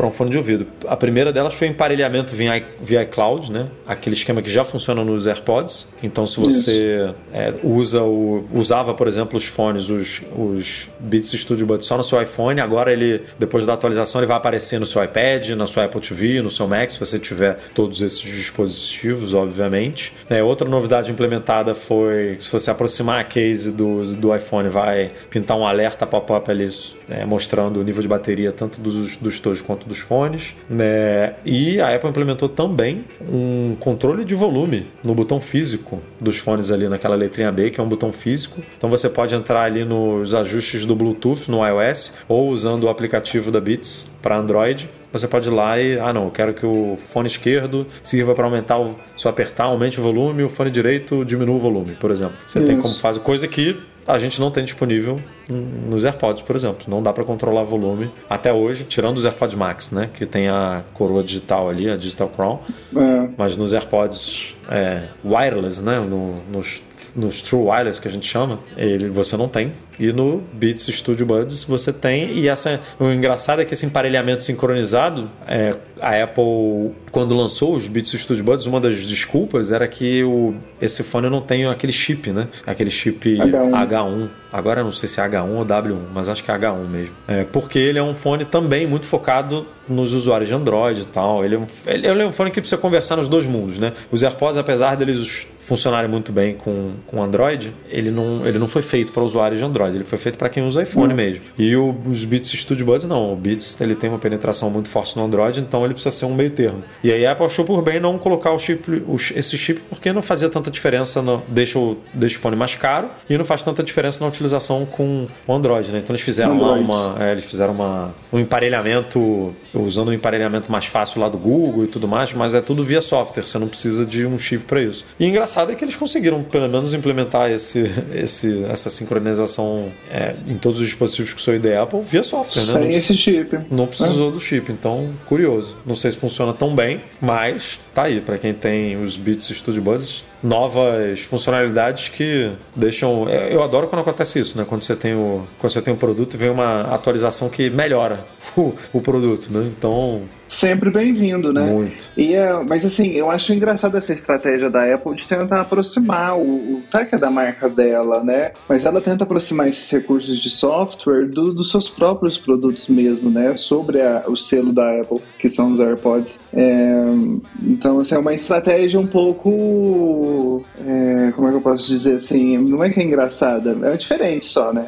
Quer trazer, tipo, os beats mais próximos dos AirPods em funcionamento ali nessas coisas. E que nem você falou, não, não, não, necessariamente eles vão precisar disso, porque eles têm esse público Android que não vai usufruir dessas coisas dessa mesma forma, né? É, já rolou até um rumor, né, recentemente dizendo que a Apple estava pensando em matar a marca. Acho que foi o John Prosser que falou isso, não lembro. Que a Apple poderia matar a, marca.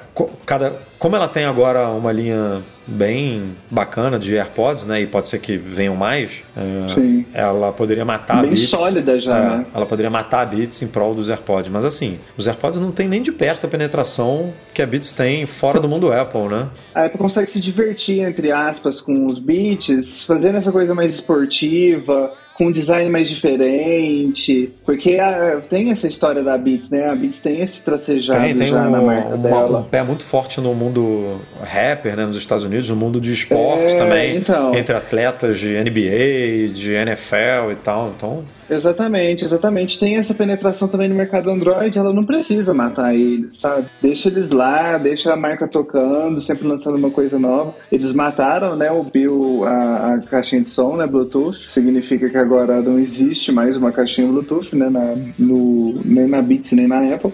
Mas eu só não entendo essa questão de tentar aproximar eles. Mas assim, mal não faz, né? Não, de jeito nenhum.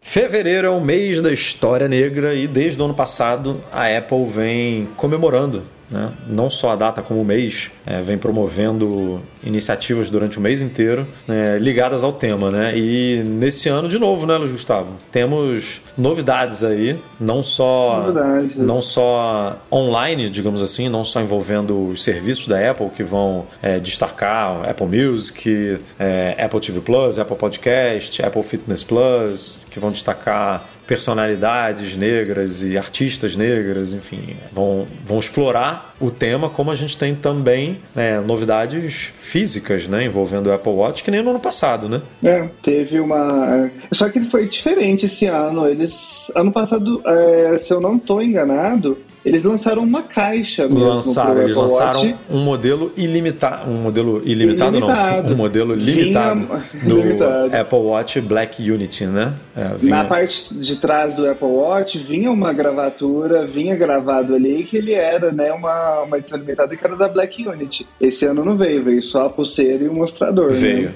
veio a pulseira e o mostrador. Você tem como comprar um Apple Watch já personalizado, né, com a pulseira e o mostrador. Na, tá lá disponível como primeira opção na loja da Apple. Ele tem a caixa de aço inoxidável, se eu não me engano. Então ele é do modelo mais caro, não é do modelo é, de alumínio, mas eu acho que é a caixa normal, tradicional. Eu acho que essa caixa, como você falou, ela não vem mesmo com umas inscrições, pelo menos não tem nenhuma é. imagem de divulgação Indicação. mostrando isso. Agora. A, a, pulseira a gente sabe que vem. A pulseira é. vem lá escrito Black Unit é. nela. E a pulseira do ano passado, ela era. Ela tinha as cores da bandeira. É, deixa eu. Para não falar besteira aqui, deixa eu abrir o post que eu não, eu não vou lembrar, mas são as cores, se eu não me engano, preta, verde e vermelha.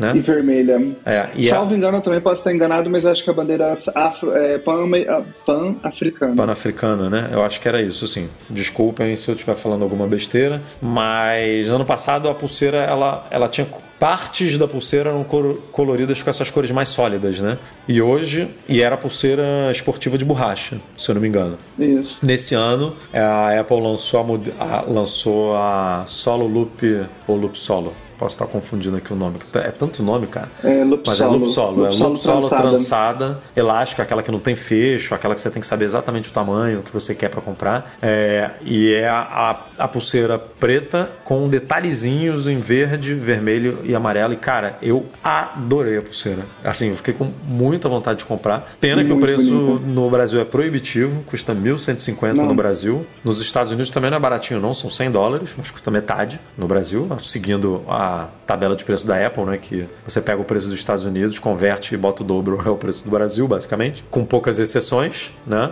Mas. Multiplica por 10. É, exatamente. Taxa de conversão de 10, 11, 12, dependendo do produto. Mas, cara, eu curti demais, me deu muita vontade de. Talvez seja aí o meu. Uma comprinha de Zip for Me, quem sabe, para mim. É, mas eu, eu achei isso incrível. O meu, meu único medo é eu errar, porque eu, não, eu nunca tive uma pulseira dessa. Então eu tenho medo de errar o tamanho. Mas nada também que uma passadinha ali na Apple, né, do Village Mall, para quem tem esse benefício de morar numa cidade que tem Apple Store, dá uma passadinha Apple lá, Store, experimentar uma e tal, e aí encomenda com a Zip For Me aí para pagar menos uma dessa, porque, cara, eu fiquei. Realmente muito curti bacana. muito. E ela funciona com. Né, é isso que é legal, né? A, essa intercambialidade, não sei nem se essa palavra existe, interpora, interpolaridade, não sei se eu tô falando alguma besteira Não, é intercambialidade. Assim. É, intercambialidade. De poder trocar entre modelos. Exatamente, funciona desde o Series 4, é, então Series 4, Series 5, Series 6, Series 7 e o Apple Watch SE também funciona,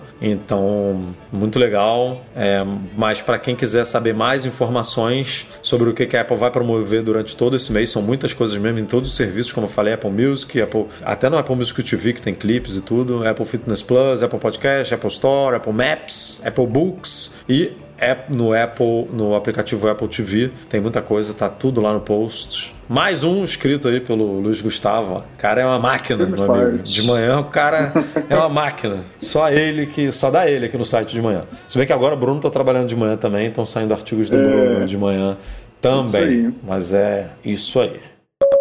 Vira e mexe, a gente divulga no site algumas pesquisas mostrando o market share, né, a fatia de mercado do Apple TV Plus e dos concorrentes aí, dos principais concorrentes na, é, nos serviços de streaming, né? Os, os medalhões de sempre que estão é, sempre lá nas cabeças: Netflix, Prime Video, HBO Max, Disney Plus, enfim. A gente divulgou recentemente um estudo desse focado nos Estados Unidos, mas a gente entrou em contato com o Just Watch, que fez essa pesquisa é, nos Estados Unidos, para saber os números do Brasil, se eles tinham esses números aqui no Brasil. É, e claro que não é uma pesquisa tão, tão co concreta, assim, tão. Não, não, concreta não é a palavra certa, mas é, tão real, né, tão verdadeira, é. porque os dados podem sofrer algum tipo de distorção. O é Just, uma análise, é, né? O Just Watch é um, é um serviço né, de, é, de, de, streaming. de streaming, de acompanhamento ali das plataformas e tudo mais, então tem ali algum, algum acerto definitivamente. É, e esse acerto se reflete até no, é, no próprio estudo, né? Porque não ficou tão diferente do que qualquer brasileiro imaginava. Pelo menos eu penso dessa forma. Com certeza. Né? É, focado aí no quarto trimestre de 2021, ou seja, nos últimos três meses do ano passado. É, de acordo com o Just Watch, a Netflix tem 31% do mercado é, no Brasil. O Disney Plus, o Amazon Prime Video, desculpa, tem cerca de 22%. Depois a gente tem Disney Plus e HBO Max, cada um com cerca de 10%. Globoplay com 8% e Telecine Play com 4%, mas hoje em dia o Telecine Play já está migrando para o Globoplay, então daqui a pouco é, o Globoplay vai ganhar aí uma, uma participação relevante de 12%. Não, né? já, Se... já tá ganhando é. com o BBB, né? É. Eu queria ver uma pesquisa dela, Exatamente. uma pesquisa dessa desse mês. Já, já deve ter subido muito e com a incorporação do Telecine Play, é, já, passou, já provavelmente passou aí o Disney Plus e o HBO Max aqui no Brasil. Né? E aí a gente tem ali na rabeira o Apple TV Plus, com um índice de 3%, de 3%, 3%, que é semelhante ao do Star Plus também, é, o serviço do, da Disney que chegou recentemente ao Brasil. É, e não é uma surpresa, né? O TV Plus está com 3%, por mais que ele seja muito barato. Infelizmente. No né? Brasil é um dos mais baratos, né? Custando 9,90. É, você precisa ter primeiro que você precisa ter um dispositivo Apple. Dificilmente alguém vai assinar só no, pelo uma Smart TV, a não ser que queira muito ver algum, algum é. alguma série específica, né? Um medalhão, sei lá. Hoje em dia, esse medalhão seria Ted Lasso, né, na minha opinião. Tem outros muito bons, né? The Morning Show, muito elogiado, tudo mais, mas o Ted Lasso é, o, é a série mais vista do, do Apple TV Plus. Só que você é um serviço muito preso ao ecossistema da Apple ainda, né? Por mais que, como eu falei, seja possível você assinar fora, dos fora do, do ecossistema da Apple, coisa que não acontece, por exemplo, com o Apple Arcade, coisa que não acontece com o Fitness Plus, né? Coisa que não acontece com o Apple Music, sim, você pode assinar sendo um usuário do Android, né? Mas a uhum. maioria é muito ligado ao ecossistema. Então, 3% não é uma surpresa e, assim, eu arriscaria dizer que tem mais do que eu imaginava, talvez. Agora, tem muita gente que não paga ainda, né? Tem é, isso. É, tá sempre no, no período de teste. Mas eu penso assim, que tal qual o, o Apple Music, o Apple TV Plus tem um problema muito sério de interface, tem um problema muito sério de acesso, de divulgação. É, é notável a diferença de quando você abre a Netflix e de quando você abre o Apple TV Plus. Nesse ponto, para mim,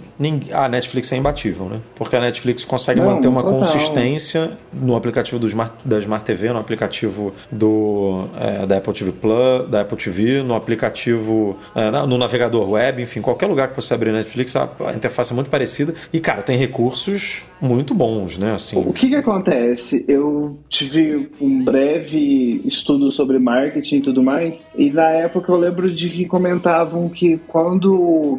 Igual quando a gente lembra da. Quando a gente fala de uma coisa, a gente lembra da marca e não da, da coisa especificamente. Ou, por exemplo, ah, vou usar um bombril. Você não vai falar para de ar, você vai usar bombril. Aconteceu a mesma coisa com Netflix e Spotify. A pessoa vira e fala assim: ah, vou assistir um Netflix. Mas na verdade ela vai abrir outra coisa, ela vai assistir em outro lugar, mas assim, é o jeito de falar que vai assistir um filme por streaming. Ah, bota aí no Spotify, mas aí não vai botar no Spotify mesmo a música, vai botar no YouTube, vai botar em outra coisa. Então a Apple perdeu esse pioneirismo, né? E aí Netflix e Spotify, na, em cada um em, suas, em seus respectivos mercados, trouxeram isso para elas, o que impulsa a marca assim, ó, de um jeito astronômico, né?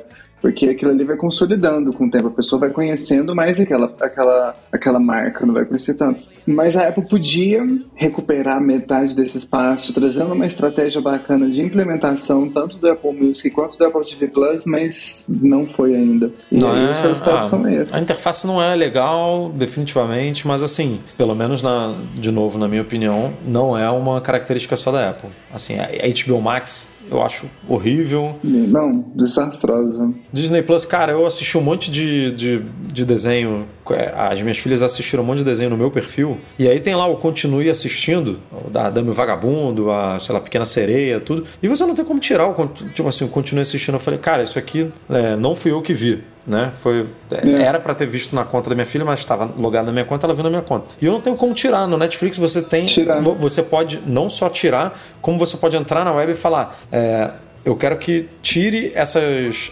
Eu quero que eu desveja, digamos assim, essas séries é. ou esses filmes, porque eu não quero que eles é, interfiram nas recomendações, no algoritmo de recomendação. Então ele tira Sim. do seu histórico de, visualização aquilo. Tipo, é tudo muito completo, sabe? Ele te dá a Sim. opção de. Tem algumas coisas que eu acho que ainda faltam em todas as plataformas, que eu sempre bati nessa tecla, por exemplo, Netflix, que eu sempre queria ver um. Sei lá, eu e a, eu e a Lê, a gente viu Casa de Papel, mas a gente viu no, no perfil dela. Uhum. E aí no meu perfil tá marcado como não visto. Eu queria virar e falar, marcar como visto. Tipo, ó, já vi isso aqui, todas as séries. Pá, você não tem como fazer isso. Você não tem como marcar um filme ou uma série como já visto. Que você viu, sei lá, na casa de um amigo, que você viu com outra pessoa. Você tem que abrir perfil. aquilo ali, reproduzir para poder ir chegando. Você não vai fazer isso, você, vai, você pode fazer isso com um filme, talvez. Você não vai fazer isso com uma série de série cinco de temporadas, temporadas, dez temporadas, pô, não vai.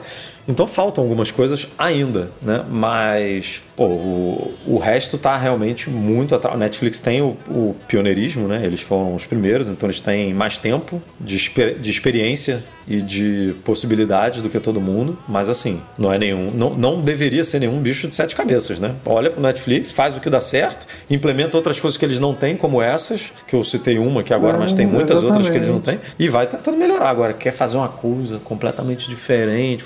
Pô, não, não dá, não é precisa. meio quadrado, é, meio você, quadrado, parece. Daqui a pouco você precisa ter uma aula de o Amazon Prime Video, pô, eu acho horroroso também, acho. Nossa. Acho horroroso.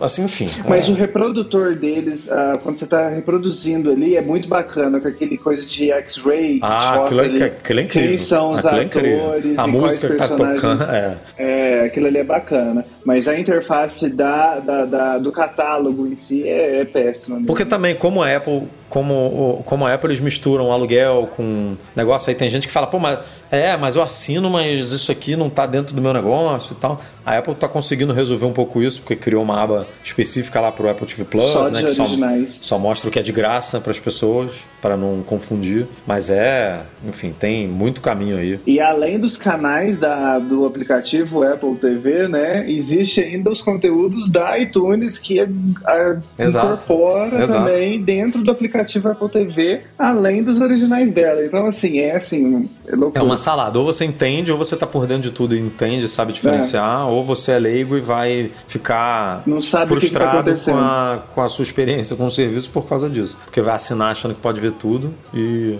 e não pode. Agora, só terminando de comentar aqui a, a pesquisa, é, a Netflix no vem, vem numa tendência de alta, Prime Video numa tendência de baixa, é incrível, não sei o que, que houve, porque o Prime Video é atrelado ao Prime também, né? Você assina, não. você assina o Prime, tem todo. E, e leva o Prime Video de brinde.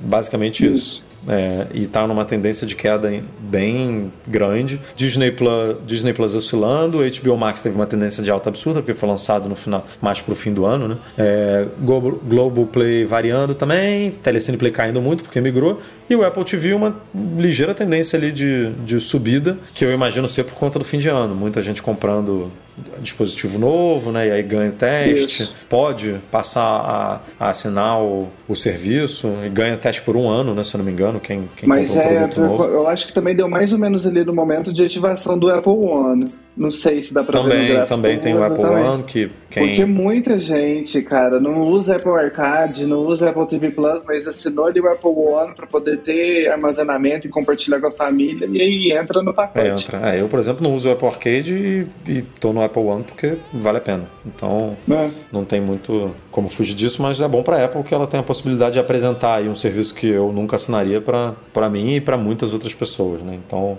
com certeza. É, para ela é ótimo.